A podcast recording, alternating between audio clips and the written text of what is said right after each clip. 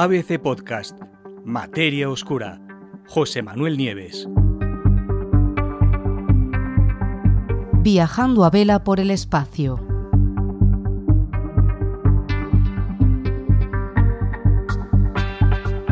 Es posible que muchos de vosotros no os hayáis dado cuenta, pero estamos inmersos en una nueva carrera espacial. Tenemos ya la vista puesta en el regreso a la Luna, que será en el año 2024, en la visita a Marte, que será alrededor de 2030, y también eh, pretendemos explorar eh, asteroides como futuras fuentes de recursos para la humanidad. La próxima década va a estar llena, llena, repleta de misiones e iniciativas espaciales que están precisamente destinadas a eso, a expandir los dominios del ser humano más allá del planeta Tierra el mundo que nos vio nacer.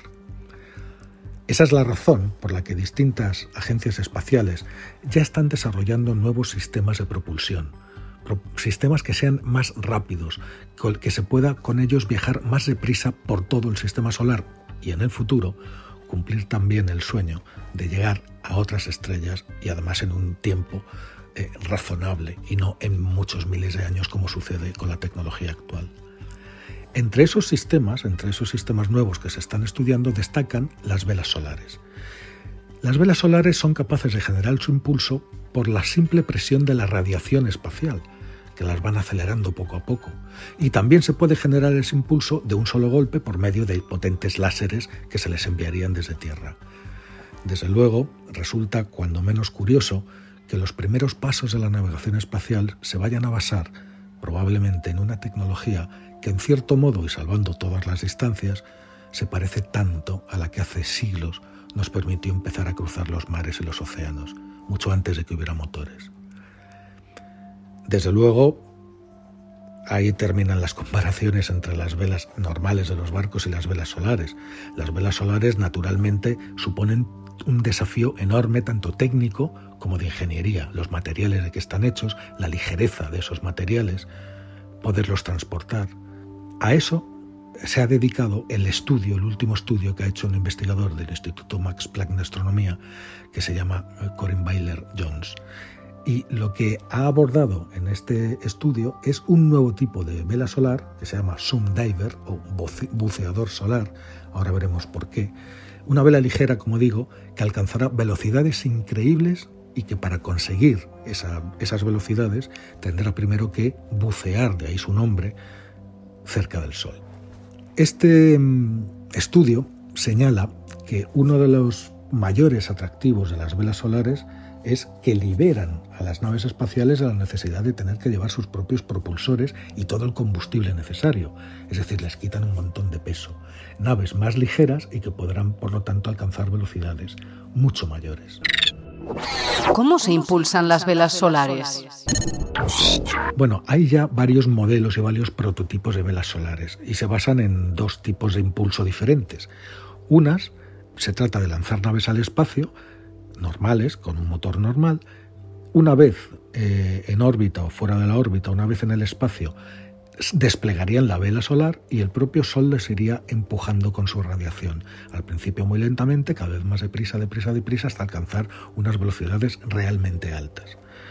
La segunda tecnología se basa en un impulso mm, directo y rápido proporcionado desde la Tierra, donde habría que construir una serie de, emisores, potentes eh, emisores de láser, imaginaros eh, varios edificios, cada uno emitiendo un láser, que convergen en un solo haz mucho más poderoso y ese haz, ¡boom!, se lanza a la vela que está abierta en el espacio. El impacto de esa luz con tanta energía hace que la vela salga disparada a unas velocidades realmente increíbles. Tenemos, como os digo ya, varios modelos mm, y prototipos desarrollados, como por ejemplo las dos Light Sail, es decir, velas de luz, la 1 y la 2, que han sido diseñadas por la Planetary Society, o la agencia JAXA, que es de Japón, ha desarrollado, el satélite Icaros con su vela solar. Y además os sonarán que hay varias organizaciones, como el proyecto Starshot, eh, que quiere mandar una, flotilla de mini naves con velas solares a la estrella más cercana, Alpha Centauri. Está el proyecto Dragonflight y Starflight, que es de la NASA. En fin, hay varios. Pero en tanto en ambas, en ambas tecnologías, cualquiera que sean las, las tecnologías de aceleración, según el estudio, las velas solares nos van a permitir, o permiten ya, realizar muchas maniobras diferentes o entrar en órbitas que de otra manera necesitarían de un montón de propulsión y de un montón de combustible. Las velas solares sustituyen eso. Para los viajes interestelares, eh, y esto es lo que propone eh, el investigador en su estudio, podríamos utilizar un tercer tipo de vela solar. Uno que no avance tan lentamente como, como la tecnología primera y que no necesite de la complejidad de montar una estación o varias estaciones láser para ir dirigiendo esos haces a las velas para que aceleren. ¿Cuál es esa tercera técnica? Pues bucear con esa vela solar, de ahí su nombre, eh, hasta lo más cerca posible del Sol para ahí alcanzar el impulso y después obtener la máxima aceleración. ¿Cómo es esta nueva vela solar? Bueno, según los autores de este estudio, el sistema tiene varias ventajas sobre las velas solares que ya existen. Estas velas solares, las que ya existen, las que ya hay prototipos, dependen por completo de la presión que ejerce la radiación solar para ir acelerando, como os he dicho, lenta pero constantemente. Pero la aceleración obtenida del Sol tiene un problema. Eh, es que cada vez es menor a medida que nos vamos alejando del Sol, por lo que el sistema no serviría para hacer viajes que sean demasiado largos y desde luego no serviría para ir a otras estrellas. Una forma de solucionar este problema es la segunda tecnología a la que os he hecho referencia, es usar potentes haces de luz láser para acelerar rápidamente la vela. Y en eso es precisamente en lo que se basan algunos de los proyectos que os he contado, ¿no? como Starshot o Dragonfly o Starlight. Aunque las instalaciones necesarias para eso serían enormemente costosas, tanto de construir como de operar. La tercera solución, que es la que propone Baylor Jones, evitaría, sin embargo, todos estos problemas. ¿Por qué? Porque el impulso se obtendría aprovechando un efecto muy conocido que se llama efecto Obert. En resumen, se trata de obtener el impulso al moverse más rápido en relación al cuerpo al que se está orbitando que, eh, que, en el caso de, de la Sundiver sería el Sol.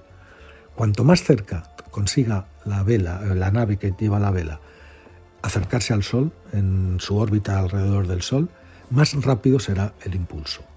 Para aprovechar bien el efecto over es necesario acercarse, por lo tanto, lo más posible al Sol. ¿Y cómo sería esa maniobra?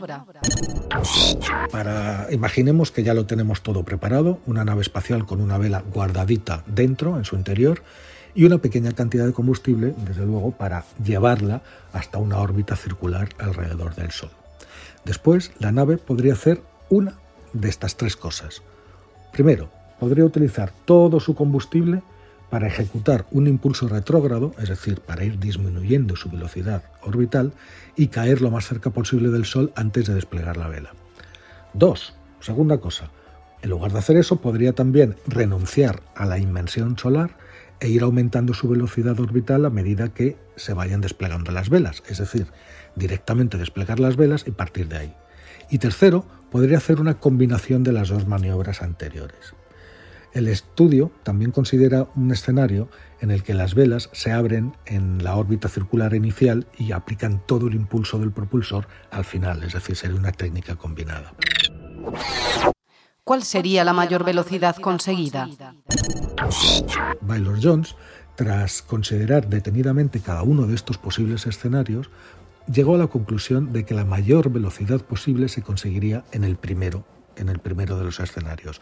Es decir, ejecutando un impulso retrógrado completo para acercarse lo más posible al Sol, abrir entonces la vela en el punto de máximo acercamiento y salir después disparado. Según sus cálculos, una vela en estas condiciones podría alcanzar una velocidad de 360 kilómetros por segundo, o lo que es lo mismo, 1.260.000 kilómetros por hora. 1.260.000 kilómetros por hora. Eso es más de cinco veces más rápido de lo que, a lo que pueden llegar los mejores cohetes actuales. De acuerdo, es muy rápido, pero por desgracia, eso tampoco nos va a servir para viajar a otras estrellas, porque a esa velocidad para llegar a Alfa Centauri, que es la estrella más cercana al Sol, todavía se necesitarían, fijaros bien, 2.865 años. Inasumible. Es decir, esta vela solar, la Sundiver, nos serviría para viajes en el interior del sistema solar, que serían muy rápidos, no para salir de él.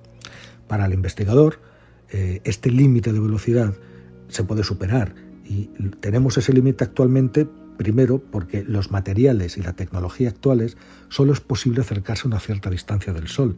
O sea, si consiguiéramos acercarnos más, la velocidad sería mucho mayor, la velocidad adquirida pero resulta que es que se nos queman las cosas, no tenemos materiales que se puedan acercar tanto al Sol. Y a la distancia máxima que nos podemos acercar, esa es la velocidad, 1.260.000 km por hora máxima que se puede alcanzar.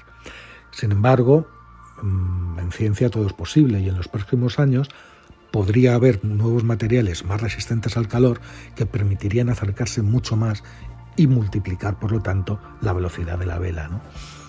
Eh, además, el estudio se ha centrado en lo que podría lograrse con una única órbita, es decir, lo que nos cuenta es una única órbita la velocidad que nos daría.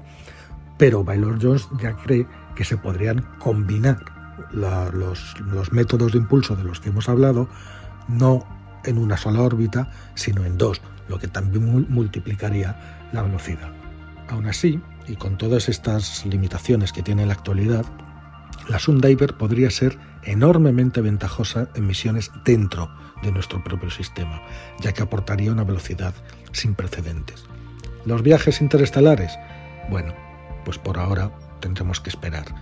Esperar a que lleguen estos nuevos materiales o a que se desarrollen técnicas que permitan impulsos todavía mayores para estas velas solares, que a todas luces serán el medio que nos permita que nos permita viajar, realmente viajar de un lado a otro del sistema solar en tiempos muy cortos y puede que en el futuro incluso llegar hasta otras estrellas.